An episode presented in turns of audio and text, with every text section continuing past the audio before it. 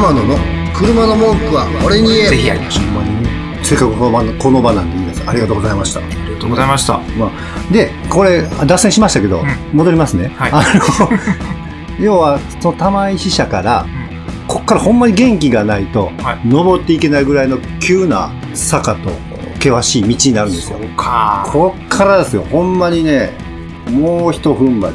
で、左右に分かれてる道があるんですね。なんかね、結局、たどり着くところは一緒なんですよ。もう見えてるんですけど、うん。最後のこのうん。いや、ほんまにきわあの急な坂を右と左に分かれてるんですね。うん。で、戻ってきて、同じようにたどり着く。うん。なんかこれ絶対意味あるなと思って。で、もう結構、せあのー元旦の時期とかね、そうやって登ってるんですけど、うんまあ、今回なんか右側が険しくなりすぎてて危ないから、あの、通行止めになってましたけど、はい。左側だけだったんですけど、毎毎年僕、今登ってる時は左右選ぶんですよう。ん。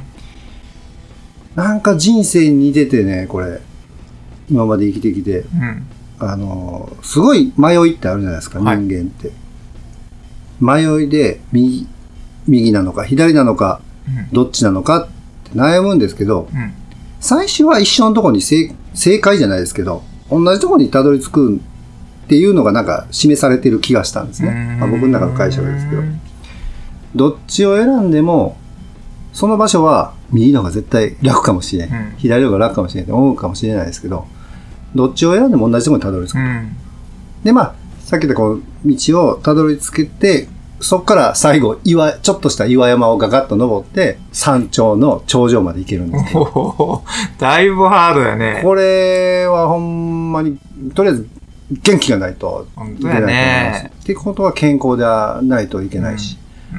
で、頂上、えー標高1000メーターの、あの、頂上に行くと、これまたすごいんですよ。うん山地がブワーっとさ、あと180度、はい見えまして、で、何よりもそこから、この十津川村ってまだ調べてもらっていいですけど、あの、奈良の南のど真ん中なんですね。はい。左は和歌山、右は三重から下、ど真ん中なんですよ。うん。そんなとこから、三重の海が見えるんですよ。うん。で、伊勢湾が見える感じ？すごいです。うん。で、昨日は、あのーちょっと霧が、霧というか霞んでて見えなかったんですけど、うん大体元旦とかそういう時にこう、綺麗に晴れた時は、す水平線が見えるんですね。いやー。これすごいなと。やっぱり先人のね、そこを頂上として、うん。そこに神社を掲げた方ってすごいとこ選んだなと。ねで、あの、そこで、まあ、あの、すごい見晴らしいなっていう、こう、形で、まあ、また降りてきて、宮司と喋ってたんですけど、ここのはい。神社っていうのは、ちょっと他とは違う。うん。で、もしかしたら、アマテラス、大海の神とか、うん。その辺以前からもある神社で、うん。国を作ったって言われる発祥の地、うん。えー発祥の場所って言い継がれてるんですって。うん。だから、す下手すら一番、まあ僕の中ですごいはい。思うとこで、ちょうどさっき言ったその頂上っていうのが、まあ実際に具体的にも、三重からしたら東大の役割もできると。要は、あれが玉木神社とあの玉木さんやから、うんあれを目指してどうこうとか。うん。昔か、大昔からそういうふうにもされてた可能性はあると。うん。東大の役割してる。はい。そんな三重からあんな遠いとこですよ。っていうのを聞いて、で、最終的にその宮司がおっしゃったのは、もうこの玉木山自体が、山のね、うん大きいんですけど、玉木山自体がご神体やって言われるんですよああ。全部が。うわ、そう考えたら深いなぁとか思って。まあそれでも、行くと、おそらく皆さん感じられると。わかりますか。だいだいぶリスナーさんも言っておられるんちゃいます、てますかね。向かってる道中でこのラジオを聞いてるかもしれない。ありがたいです。うん。っていうのは、その頂上行った時にう、ん。たまたま出会った、あの、多分60ぐらいのお母さんとはい。出会って、うん。まあ写真撮りましょうかからはスタートしたんですけど、なんかそこ自撮りで撮りにくそうにしてたから、写真撮りましょうかって言うと、ああ、ありがとう、あの、撮らせていただいて、で、その時喋ってたら、なんと一人で来られたと。ええほんで、なんで知ったんって聞いたら、うんうん。なんかホームページかなんか調べたんですかって言ったら、いや、違いますと。うん。たまたま、その友達に玉木っていう名字の方がいてて、はい。で、その玉木っていう人が、この玉木神社のお札を買ってきてくれて、で前からずーっと来たかったけど来れなくて、うん。で、今日ようやく来ましたと。ああ。一人で来られて。本当に。どこから来たんですかって言ったうん。京都から。あら。あ僕も京都ですよ。うん京都のどこですかって木津川。近くですねとか言って。ああ。まあ、そんな縁もありながらね本。当やね。そんな女性が一人。人で、その、すごい険しい道を登ってきたって、も呼ばれた人う、やね、すその人。ごいですよ。選ばれた人。選ばれた。すごい体力やねんけど。すごい体力です。まあ、そういうパワースポットの、ね、ちょっとレベルが違うパワースポットなんかもしれないですね。はい、玉木神社は。はい、結構その心理学的なアプローチはい、っていうと、はい、人間の心って、この心臓ではなくて脳みそにあるって最近の見地では言われてるんですよ。一昔前ってもう心って心って心、ね、心臓のイメージやったでしょ？胸押さえますもんね。どこにあ心痛いとかね。りますか、はい、はい、もうだいぶ脳みそにありますっていうふうに言ってもいいぐらいのはい、情報が集まってくる中で、はい、はい。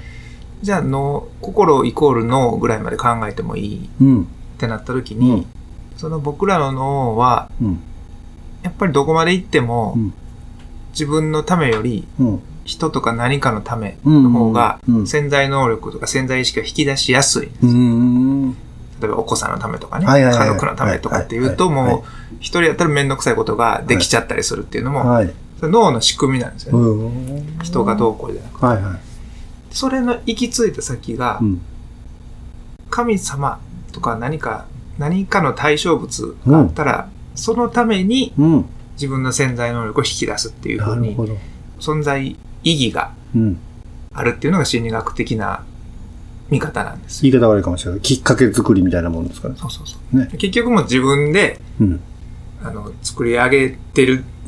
だけって言うと怒られますよ。はいはいはい神様で信仰心等々も、はい。はい。その潜在意識に対して、うんより効果的に。アプローチしやすくなるからってはいいう見方が強いんですよ。まあそんな、こうね、科学チックに説明したら多分神様好きの人には怒られると思いますけど、ただ僕は新しいも遠からずやなと思ってるんですよ。あの、言い悪いじゃなくてね、はい。所詮人間なんてこの自分が、自分がちょっとでも得したいとかっていうのって、うんあの、やっぱり良くない方向に行きがちかなと。うんかといって人のためばっかりしてても自分がしんどくなるから、うんうまいこと折り合いをつけるってなった時に、うん自分の中に神様とかうん。何か信じるものを宿らしといて、うんうんで朝起きてその今日もありがとうございますとかっていう、うん自分の神にこうお願いをするっていうのは自分以外のパワーを引き出せやすくなるというスイッチがね。入るからっていうのになると、うん。まあそんなからくりを分かってる、お俺みたいにその心理学から入った人間っていうのはそれを分かった上で、うんうんうん。より位置情報に行きたいわけです。うんうん。例えば日本の発祥がもしかしたらここかもしれないとかっていう、うんそっちのエピソードでこうどんどんどんどんうん。好奇心もうん。興味も湧いてくるんで、はい。自分の中にいる宿ったものをより鮮明にイメージさせるには、うんやっぱりそういうエピソードがある場所に行った方が、うん。あの効果的やねね。ここに行ってあ時間が止まってる空気とかっていうのうんうんも全部、うん。ちょっと言い方悪いけどもう自分のために仕入れるみたいなはい。っていうことを考えたらこの玉木神社っていうのは、はい。なんか皆さんがね、はいこういつも行ってるところとはまた違うパワーをもらえそうなはい。パワーをもらうとかちゃうな、その、うん、自分のこう意識がね、はいはいより自分の中で大事にしてるものを、うんうんうん。この、やっぱりあったんだみたいなことがはい。感じれる場所うんうん。かなと思いますね。こんだけちょっと熱く語らせてもらいましてね。うん。まあ、その、玉木山に、もし玉木神社うんに向かうようでしたら、ここでようやく僕の得意なところに、あの、入ってくると思うんですけど、はい冬は絶対ね、スタッドレスと。うん。ここはね、ちょっと違います。チェーンも持ってた方がいい。あら、スタッドレスでは効かないぐらいの最後のね、なんかの坂道みたいなのあるんですよ。だいたいそこ凍ってるんですよ。アイスバーになってる。もう分かってるんですよ。僕ここっていうとこがあって。うんそこみんなそこでチュルチュルチュルチュルなって登れないっていうう。ん。たどり着けないという方もおられるので、まず冬場はぜ必ずスタッドレスえーチェーン。チェーン。で、あとは、そんだけね、あの、深い山の急な坂をずーっと登っていかなあかんし、途中にの、あの、なんかあっても、オートバックスとかそういう車整備するとこがないので、しっかりね、あの、車の状況、特に足元から、うんあの、おしゃれな足元からって言うじゃないですか。あ、もうそれとよく似た感じで。同じで。タイヤとか、その辺から下からこう、点検するというか、なるほど。